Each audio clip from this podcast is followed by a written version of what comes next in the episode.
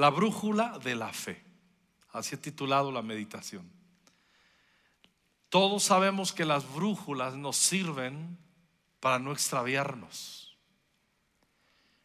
Y cuando leemos pasajes en la Biblia como se extraviaron de la fe, no se puede extraviar a alguien que no sabía a dónde se dirigía.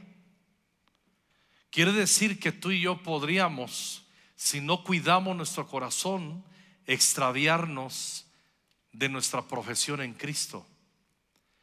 Y no estoy hablando a veces de extraviarnos, yo no estoy hablando del extremo de la apostasía. Hay mucha gente perdida dentro de la casa de Dios. Hay mucha gente extraviada en sus espíritus, en sus corazones, dentro de la casa de Dios. Y eso no es lo ideal, eso no es lo que el Espíritu Santo quiere. Cuando hablamos de extraviados, no hablamos de gente apóstata. Hablamos de etapas donde podemos ser engañados, nos podemos equivocar. Un extraviado lo va a manifestar siendo un amargado. Un extraviado lo vamos a manifestar de muchas cosas, maneras las cuales vamos un poquito a meditar hoy y luego ir a una conclusión que va a levantar nuestro corazón y que nos va a hacer clamar, Señor, déjame mantenerme en, sanidad emocional y, la brújula de la fe. Van a entender por qué he titulado así esta meditación. En primera de Juan 3.1 dice el apóstol Juan, que le llaman el apóstol de la comunión, el apóstol del amor. Miren con cuánto amor nos ama nuestro Padre que nos llama sus hijos. Miren con cuánto amor nos ama nuestro Padre que nos llama a sus hijos. Él estaba preocupado que entendiera el cuerpo de Cristo, que entendiéramos del amor de Dios se expresa haciéndonos hijos, adoptándonos como sus hijos. Y termina diciendo, y eso es lo que somos. Ratifica, Él quiere que quede bien metido en nuestro corazón y bien asentado en nuestra vida. Eso es lo que somos, dando a entender, no se muevan de ahí, ya que lo entiendes, ya que lo sabes, no te muevas de ahí. Es lo que somos, hijos, hijas de Dios. Juan 1.12, mismo apóstol Juan en su evangelio dice, pero a todos los que lo recibieron, hablando de Jesús, les dio el derecho de llegar a ser hijos de Dios, es decir, a los que creen en su nombre. Y el apóstol Juan ratifica y quiere que entendamos de una vez por todas que el hecho de haber creído en Jesucristo como nuestro Señor y Salvador, tenemos que entender que el sacrificio de Jesús en la cruz del Calvario nos justifica delante de Dios, nos limpia de nuestros pecados, nos da vida eterna, pero, escuchen muy bien, nos reconcilia con Dios. Porque en Efesios dice que nosotros éramos hijos de ira que Dios estaba enojado con nosotros por cuanto todos pecamos y estamos destituidos de la gloria de Dios. Pero si somos perdonados. Hay muchos cristianos que solamente se quedan experimentando el nivel del perdón, pero no son capaces de ir al nivel de entender la herencia que tienen porque son hijos y tienen un gran padre. Y cuando nosotros no entendemos el poder que tenemos en ser hijos, perderemos la brújula de nuestra fe. Porque nadie podríamos crecer en fe si no tenemos confianza en el autor consumador de la fe y en quien pregonamos tener fe. Yo no voy a creer en alguien que no conozco, que tengo confianza de Él, yo no me voy a alinear mi corazón, yo no voy a entregar mi corazón, yo no voy a hacerme fan de Él. Claro que no. Por eso en la medida en la que yo entiendo el Padre que tengo, mi fe se va a ensanchar.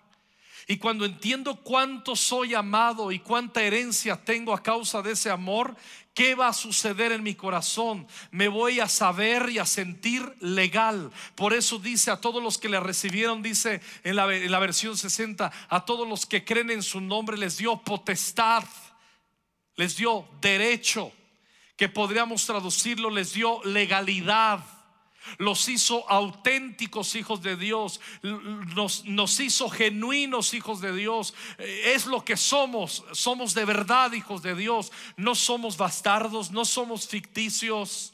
Nos dio legalidad. ¿Qué es legalidad?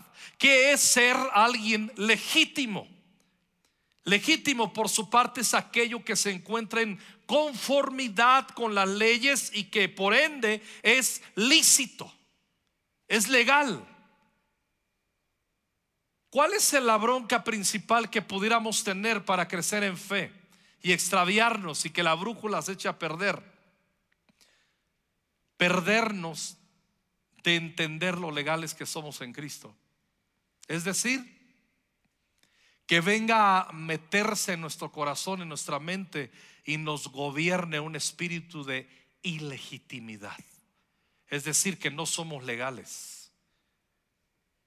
En Lucas 15, por excelencia, recordaremos un ejemplo de lo que es un corazón ilegítimo, que no la agarra, que no la pesca, que se extravió. Todos conocemos en la parábola del padre que tenía dos hijos, recordarán, el menor de ellos pidió su herencia, se apartó del padre, el padre le dio su herencia y todos esos bienes los echó a perder, los, lo, despilfarró, luego vuelve, vuelve en sí, dice, ¿qué diantres hago aquí? Voy a regresar a casa de mi padre. El padre, ¿se acuerdan? Le recibe, le da vestido nuevo, lo restituye con gracia y con amor le extiende su amor y su gracia. De hecho, nunca dejó de amarlo. Y aquí partimos de algo. Nunca podríamos hacer nada extraordinario en nuestras vidas para provocar que Dios nos ame más.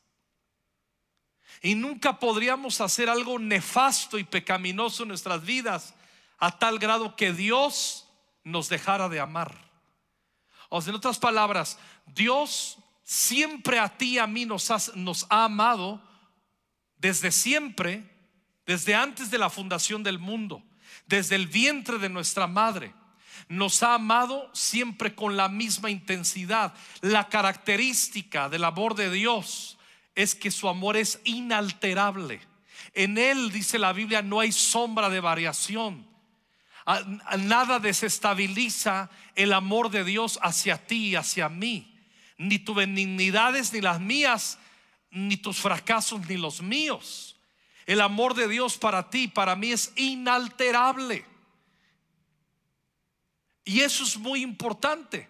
Este muchacho regresa, le hace fiesta y su hermano mayor que se quedó en casa, recordarán que preguntó qué es ese escándalo que se, se escucha por ahí. Y le contesta uno de los siervos en el 27, Lucas 15, 27, tu hermano ha vuelto, le dijo, y tu padre mató el ternero engordado. Celebramos porque llegó a salvo. Digan conmigo, celebramos. El hermano mayor se enojó y no quiso entrar. Su padre salió y le suplicó que entrara. Pero él respondió, todos estos años he trabajado para ti como un burro y nunca me negué a hacer nada de lo que me pediste. Y en todo ese tiempo no me diste ni un cabrito para, para festejar con mis amigos. Sin embargo, cuando este tu hijo, el hijo tuyo, regresa después de haber derrochado tu dinero en prostitutas, matas el ternero engordado para celebrar. Su padre le dijo, mira, querido hijo, tú siempre has estado a mi lado y todo lo que tengo es tuyo. Digan conmigo, todo lo que tengo es tuyo. Cuando no entendemos que el amor del Padre, la filiación con el Padre nos da herencia, vamos a vivir en un espíritu de legitimidad terrible en nuestras vidas. Escucha muy bien lo que voy a decir. Estoy convencido, tengo 30 años pastoreando Estoy convencido que lo que una iglesia madura es aquella que sus miembros emocionalmente van sanando.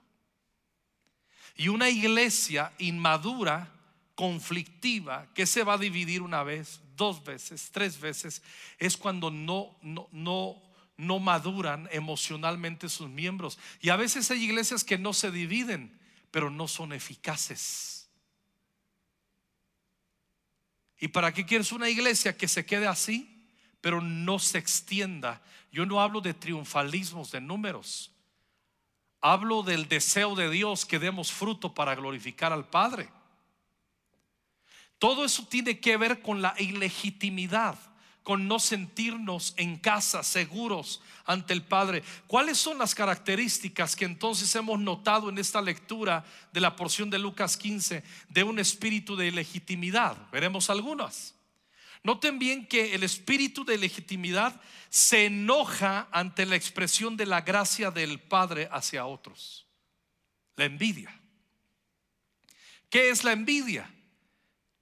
es ver que alguien tiene algo y decir yo lo quiero y me lo merezco, o él lo tiene y no lo merece. En cualquiera que sean los casos, eso es la envidia. Cuando nosotros no estamos sanos emocionalmente y no hay legitimidad en nuestro corazón, nos vamos a enojar con Dios y con ante la expresión de la gracia que extiende a otros no vamos a soportar. Lo peor de todo es que se nos va a meter un rollo creyendo que Dios tiene favoritos, que tiene hijos VIP, que tiene hijas VIP, que tiene iglesias VIP y otras no. Y comenzamos nosotros a, si nos metemos en esos rollos, cuidado, porque estamos exhibiendo que hay un espíritu de ilegitimidad en nosotros. La envidia es una expresión de un espíritu de ilegitimidad. Enojarnos que Dios prospere y bendiga a otros. Otra característica, el espíritu de legitimidad no quiere unirse a la fiesta de la gracia, rechaza la comunión. No le gusta la comunión. No le gusta tener comunión ni fiesta con otros. Le voy a poner un ejemplo. Cuando usted le dicen, Oye, ¿a qué grupo conexión estás asistiendo? Ay, yo no. Ay, a mí no me gusta eso del grupo conexión. Ay, yo no. Yo estoy bien así. Yo con el domingo está bien. Ya si puedo ir presencial, pues voy. Si no, pues en línea, ¿no? Pero ay, eso del grupo conexión. Ay, yo no me hallo a mí. Yo no me hallo a mí. Ahí. Espérame. Es que el grupo conexión, la meta, la visión de un grupo conexión es la comunión. Es celebrar, es hacer fiesta es que tú te enteras de una gracia sobre un hermano y celebras. La meta de un grupo comunión es que no solamente aprender, no se trata de otra predicación más. Eso es parte del grupo comunión o una enseñanza más. La esencia principal de un grupo comunión, de un grupo conexión, es la comunión, es conocernos, es celebrarnos, es que tú es que te dejes descubrir y que otros se den cuenta la bendición que puede ser con una palabra de gozo, de afirmación, con un aplauso, que seas alegre, darnos cuenta ahorita que han enfermado tantos por grupos conexión, hey, estás enfermo, oro por ti, eh, se lo hago saber a los pastores, se lo hago saber a otros familiares, nos esa, es, la esencia del grupo eh, conexión. ¿Y qué hacemos cuando hay ilegitimidad? Hay un grupo comunión, ay yo no, ay a mí no me gusta eso. Yo estoy bien, yo con el domingo está bien. Tienes un espíritu de legitimidad que te impide unirte a la fiesta de la gracia. No es un requisito el grupo conexión. Debiera ser un deleite si tienes madurez emocional y espiritual. ¿Me estoy explicando? Y algunos ahorita están, yo no estoy en grupo comunión. Pues estás enfermo emocionalmente, caramba. No lo entiendes. La semana tuvimos nosotros que destituir a un líder de un grupo conexión de matrimonios porque estaba completamente desconectado de la esencia del corazón del equipo pastoral. buen hombre, excelente mujer, han servido muchos años, no están en disciplina, no están en disciplina, no han cometido ningún pecado. Solamente les quisimos destituir una temporada para que ellos renueven su corazón, para que ellos se vuelvan a conectar a la visión de la iglesia, la vuelvan a apreciar y ellos tengan un fresco avivamiento. Y si logran renovarse, vamos a echar mano de ellos porque han sido preciosos y entraron en un bache de ilegitimidad en su corazón que no quieren unirse a la fiesta y rechazan la comunión con la iglesia. Por eso es bien importante el culto. Con estas restricciones es inteligente venir a una reunión. Otra característica del espíritu de legitimidad, se niega a escuchar las palabras de amor y súplicas del Padre. Salió el papá y le dijo, hijo, entra. No, yo no quiero ir. No quiero entrar. Yo siempre he pensado en esto. Estoy seguro que el hijo mayor, si hubiera entrado, aunque estaban celebrando al hijo que se fue y regresó, estoy seguro que el padre, si mató un, un ternero para la fiesta, le tenía un regalito por ahí al que se había quedado. Viendo el calibre de padre que era, no podría no hacer algo por él. Cuando mis hijos cumplen años, a quien cumple años es el centro del festejo, pero no puedo no comprarles un detallito de un regalo a los otros. No puedo desconsiderarlos, porque soy un padre que ama a sus hijos. Tú haces lo mismo, no te hagas. Podrás festejar a uno de tus hijos, le compras un regalo a lo mejor de 500, de mil pesos, pero al otro le terminas comprando una cháchara. ¿Por qué? Porque le estás diciendo, hey, estas son las primicias de lo que se te viene cuando te toque a ti. Ese es el corazón de un padre. Pero este se negaba a escuchar las palabras de amor y súplica del Padre. Alguien que tiene un espíritu de legitimidad nunca va a valorar la palabra de Dios. Porque la palabra de Dios, en vez de tomarla como un recurso de ánimo, de dirección para su vida, va a decir, si leo la Biblia, me va a decir Dios cuánto me condena, qué día me toca mi sentencia. Y todo lo ven en un acto legalista. No saben apreciar la voz del Padre. Por eso cuando tenemos un espíritu de legitimidad no se antoja leer la Biblia porque la ilegitimidad hace que nosotros tengamos distorsionada la esencia de lo que hace la palabra de Dios y el efecto en nuestro corazón. Otra característica del espíritu de legitimidad reclama haber trabajado duro, con lealtad y obediencia, sin haber sido apreciado. Su identidad ha estado en lo que hace y no en aquel a quien pertenece. El espíritu de legitimidad, escuchen lo que puede pasar. Tú puedes quedarte sirviendo en Conquistando Fronteras o en cualquier iglesia donde los que están viendo ahorita en, en nuestro canal, tú te puedes quedar sirviendo 5, 10, 15, 20 años y trabajar duro y lo que tú quieras, pero no haber sanado tu corazón y no haberte establecido en la legitimidad. Tarde o temprano, la ilegitimidad hace que no te sientas apreciado y ¡pum! Vámonos. Entras en pleito. Esto nos ha pasado aquí en, en la iglesia. ¿sí? Que líderes en su momento eh, que son fuertes tú te das cuenta, este no pone atención en sanar sus emociones. No está creciendo en la profundidad y en la revelación de cuánto el Padre le, le, ama. Y entonces toda, toda, toda su identidad está anclada en lo que hace y no a quién pertenece. Y nosotros debemos de ser cuidadosos. Tú debieras ser cuidadoso al igual que yo en ello.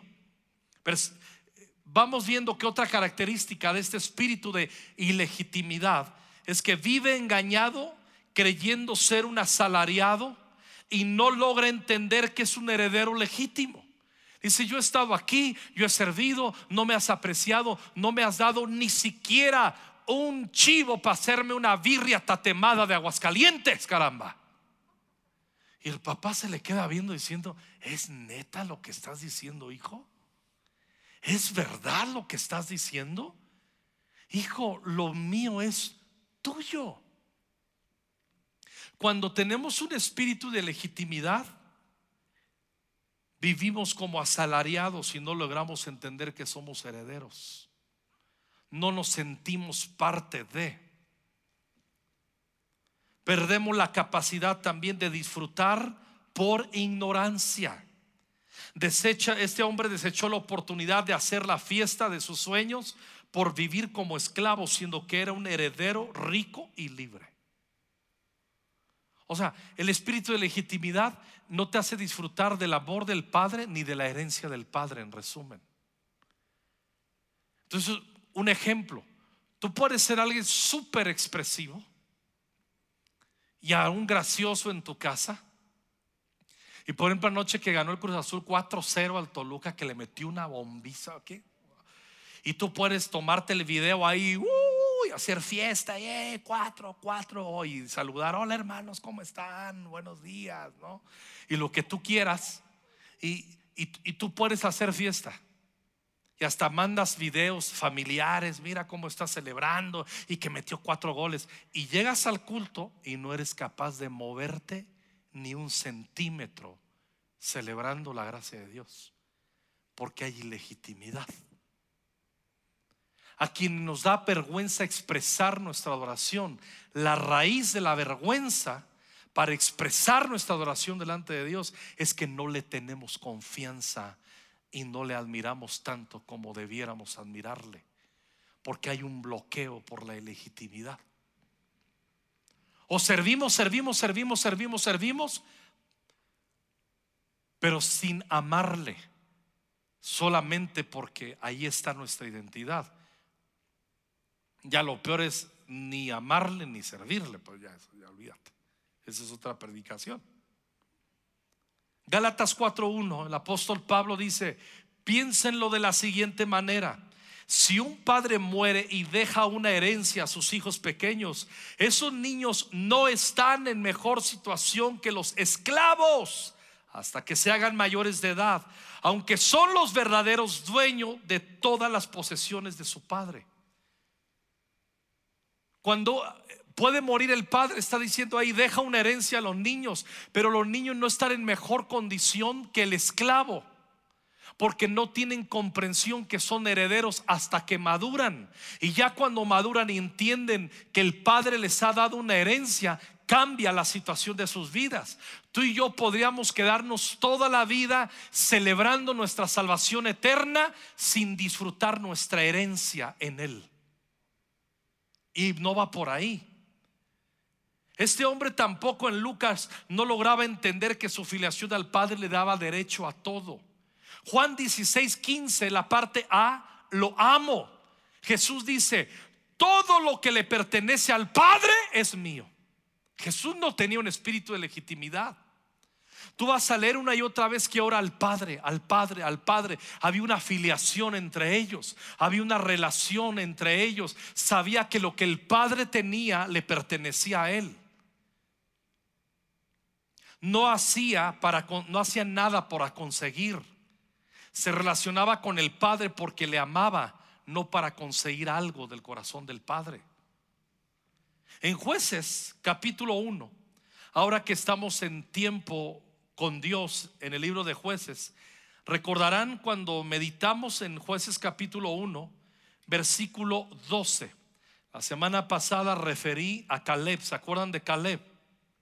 Una fe proactiva, una fe viva la promesa de Dios, él la reclamó con Josué y fue y poseyó la parte que él sabía que Moisés le había prometido. Y, fue un hombre de fe. Y ahora vemos aquí en, en jueces 1.12 que también los, los mismos versículos los vas a leer en Josué 15, 18 y 19. Son los mismos versículos. O sea, lo que tú lees en Josué 15, 18 y 19, igualito lo vas a leer en jueces 1, 2, 12 al 15. Dice así, Caleb dijo, daré a mi hija Axa en matrimonio al que ataque y tome Kiriat Sefer. Otoniel hijo de Cenaz, un hermano menor de Caleb, fue quien conquistó la ciudad, así que Axa pasó a ser esposa de Otoniel. Cuando Axa se casó con Otoniel, ella insistió en que él le pidiera un campo a Caleb, su padre. Mientras ella se bajaba de su burro, Caleb le preguntó, ¿qué te pasa? Ella contestó, concédeme otro obsequio. Digan conmigo, concédeme otro obsequio. En la NTV dice que Axa le dijo a Otoniel, pero en la Vulgata y en las versiones antiguas, incluyendo la 60, dice que Otoniel le dijo a Axa, ve con tu papá y aunque ya te di un regalo, pídele más. Yo me quedo más con esa versión. ¿Por qué? Porque creo que Caleb representa al Padre. Otoniel representa a Jesús. Porque Otoniel significa león de Dios. Qué bonito nombre. Si hubiera tenido otro hijo varón, quizás le hubiera puesto Otoniel. varón, león de Dios. Y el león de Dios se casa con la heredera del Padre, con la iglesia, con Axa, que es una figura de la iglesia. Entonces, el león de Dios, Otoniel, le dice, ya nos dio algo tu papá, acércate confiadamente y pídele más de lo que está haciendo. Entonces, Otoniel es el intercesor que mueve el corazón de la esposa, de la novia, que es la iglesia, para que el Padre le otorgue más. Por eso yo creo que esto es un cuadro profético de la iglesia. AXA representa a la iglesia que vive en legitimidad, que ha echado por la borda y rechazado ese espíritu de ovejita machucada, ese espíritu de víctima, ese espíritu de rechazo. Tenemos que tener mucho cuidado.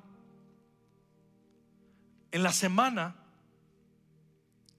la semana pasada, Norma en una noche nos íbamos a dormir y Norma se me quedó viendo con mirada profética, tierna. Y me dijo, bueno, me lo dice seguido, yo a ella, cuánto nos amamos, no lo decimos. Y me dice, Norma, si entiendes cuánto Dios te ama y si entiendes que Dios está contigo, Alejandro, me comenzó a decir unas cosas. Literalmente, gracias por lo que me dijiste, Norma.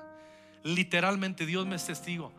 Le quería contestar y no podía, me quedé trabado con mi quijada.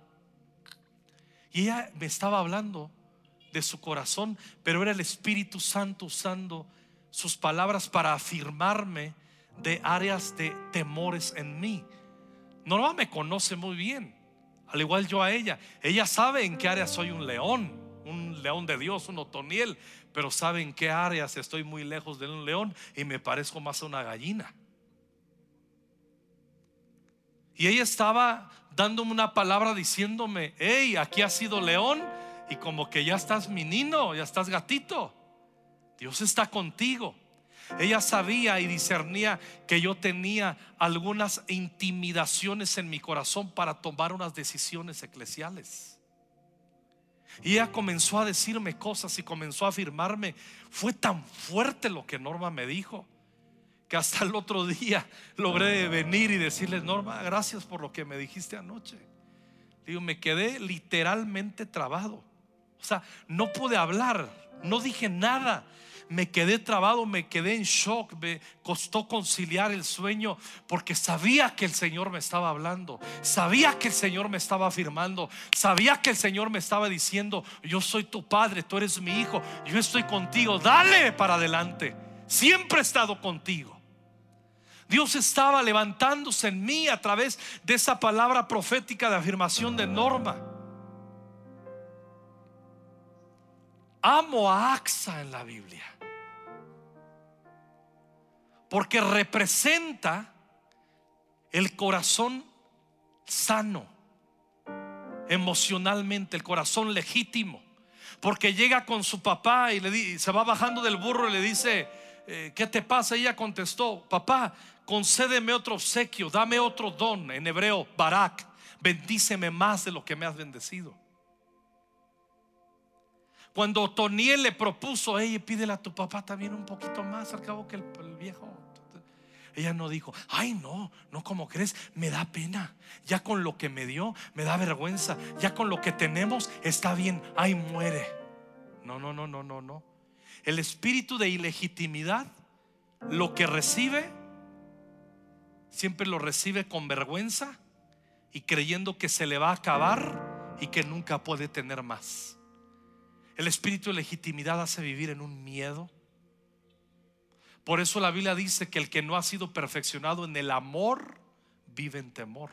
¿En el amor de quién? Del papá que tenemos. De nuestro Padre Celestial. AXA es extraordinaria. Ella dice, papá, pues mira, ya me voy, concédeme otro obsequio. Ya me regalaste las tierras en el Negev pues ahora te ruego que también me des manantiales. Di con también me des. Dile, dame más. Cuando tenemos un espíritu de legitimidad, nuestra relación con Dios es religiosa. Me paro delante de Él, ya cumplí.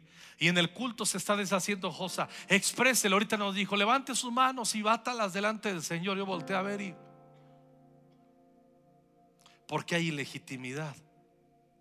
Es como ya, ya vine delante de usted, Padre Celestial. Yo he escuchado gente que ora al Padre de usted.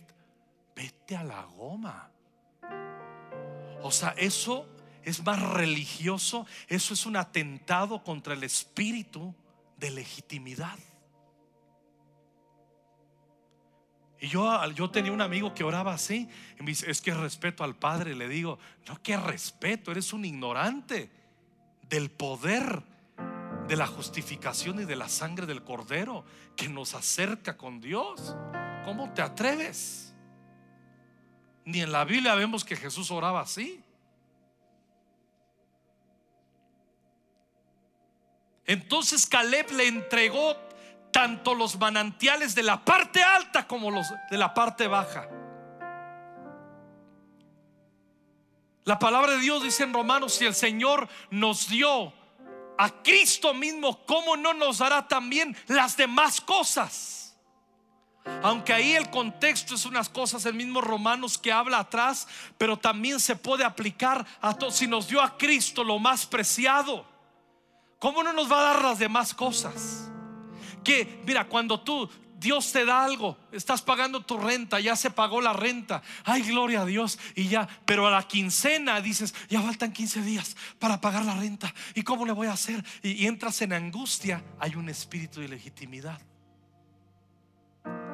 Porque si Él es tu Padre, si no te ha fallado en toda la vida, ¿qué te hace creer? El espíritu de legitimidad engaña y dice, ahora sí, Dios va a inaugurar que no te va a bendecir y el juicio de Dios viene sobre ti y no la vas a hacer. Eso no es normal, eso viene del infierno. Por eso eso es perder la brújula. ¿Cuál es la brújula de nuestra fe? Nuestra identidad como hijos. Nadie se va a perder en su fe. Nadie se va a debilitar en su fe. Y aún nuestra fe se va a acrecentar. Nuestra confianza en el Padre. ¿Sabes por qué? Porque tenemos comunión con Él. Quien tiene más interés en la comunión y quien abrió la puerta para la comunión con el Padre es Él mismo a través de Cristo. Nosotros no tenemos que andar tocando las puertas. Él es el que toca la puerta y llama. Para que si alguno oye la voz, entraré a Él y cenaré con Él y Él conmigo. Recuerdo cuando les he contado antes esto, pero se los cuento para los que no lo saben. Yo viví muy acomplejado. Ahí la llevo. Me estoy liberando de cosas que todavía por ahí. Y yo recuerdo cuando éramos novios con Norma, pues le iba a visitar. Ella vivía en Algodonales 76, edificio C, departamento 203.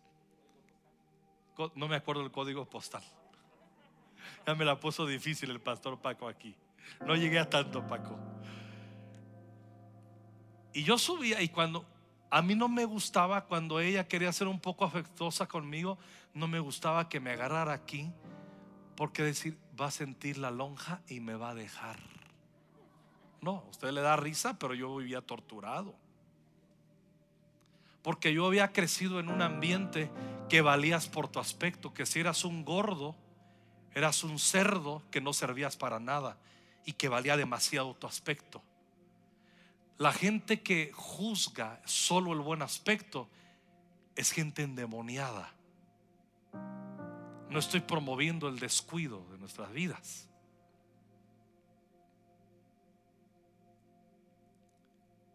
¿Qué sucedió? Andaban detrás de Norma unos chavos, pero como perros rabiosos.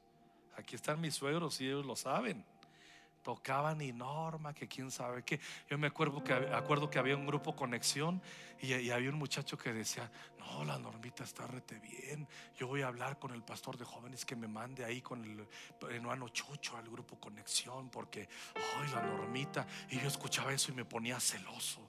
Y, y yo llegaba con el pastor de jóvenes le decía, oye, no me pueden mandar de segundo ahí de apoyo con él. Y me mandaba de apoyo porque a mí que me importaban las almas, a mí me importaba Norma.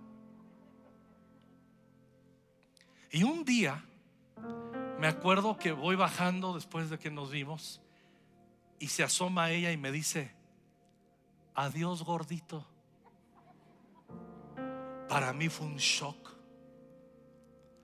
No porque descubrió que estaba medio panzón, no, fue un shock de alegría porque dije, me acepta tanto tal cual soy. Eso sanó mi corazón.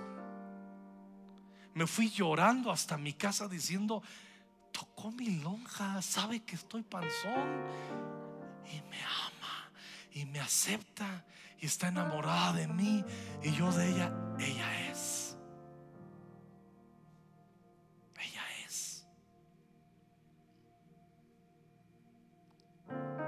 Y así es el Padre.